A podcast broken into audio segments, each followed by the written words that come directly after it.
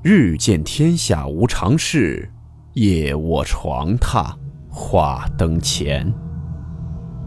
欢迎来到木鱼鬼话。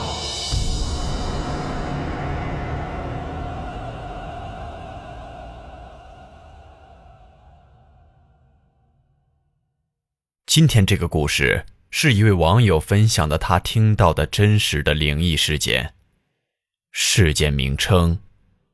鬼童。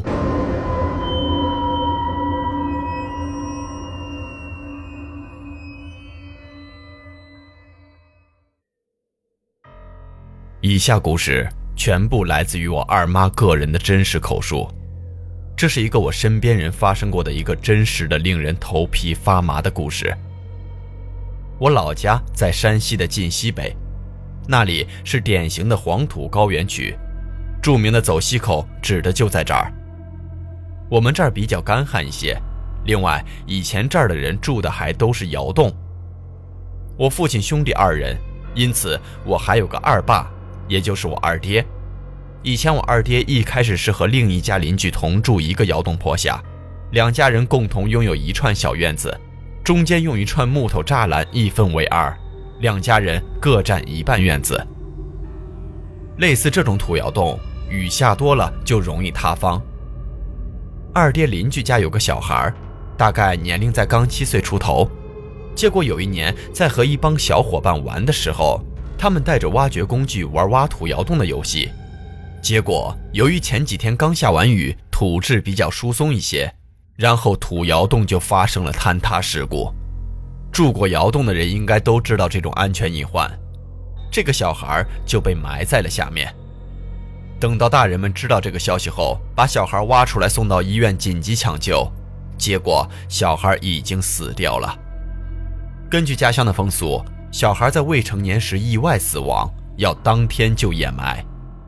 因为我二爹会点木工，又是隔壁邻居，小孩子活着的时候经常两个院子跑来跑去的玩，跟我二爹二妈都很熟悉。于是二爹就亲自为小孩加班加点的制作了一个长方形的箱子。这是本地习俗，未成年的孩子意外死掉后不让入祖坟，并且葬礼一般很简单，并和小孩的家长、亲戚等几个人连夜将小孩埋葬。讲到这里，就要顺便再提一下我二爹了。我的二爹原本也是等到很晚的时候才结的婚，婚后也一直没有小孩，夫妻两人到处求医都不起作用。后来一直等到三十几岁才有了第一个男孩，而等到隔壁的小孩死的时候，我二爹的小孩，也就是我的堂弟，刚满月不久，那真的是我二爹的心肝宝贝儿啊！但是从埋掉小孩的第二天开始，我的堂弟每天晚上都会莫名其妙的哭个不停，而且窑洞外面的院子里面也经常会听到一些奇异的响动。加上那段时间，我二爹在外面干木匠活不在家，我二妈一个人在家哄孩子。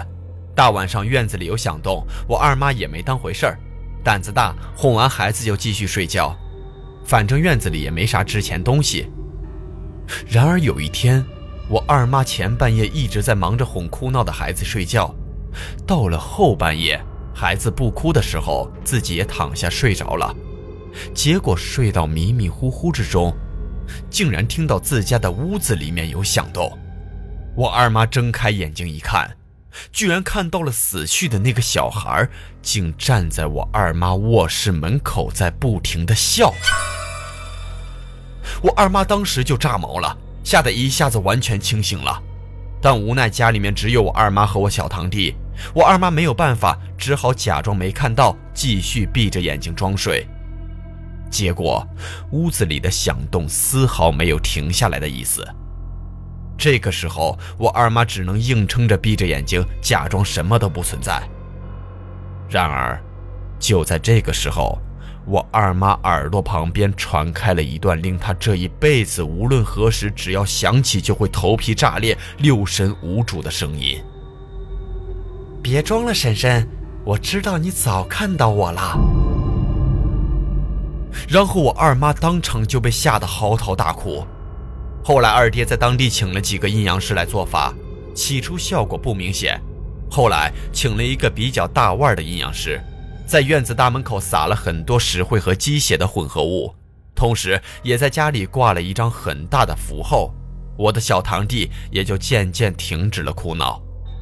过了一两年后，我二爹家攒了点钱，我二妈就逼着我二爹搬离了那个院子，从此以后再也没回去过。最后，故事是真的，再三确认过。我们生活在这奇奇怪怪的世界中，我只想说，万物皆有灵，保持敬畏就好了。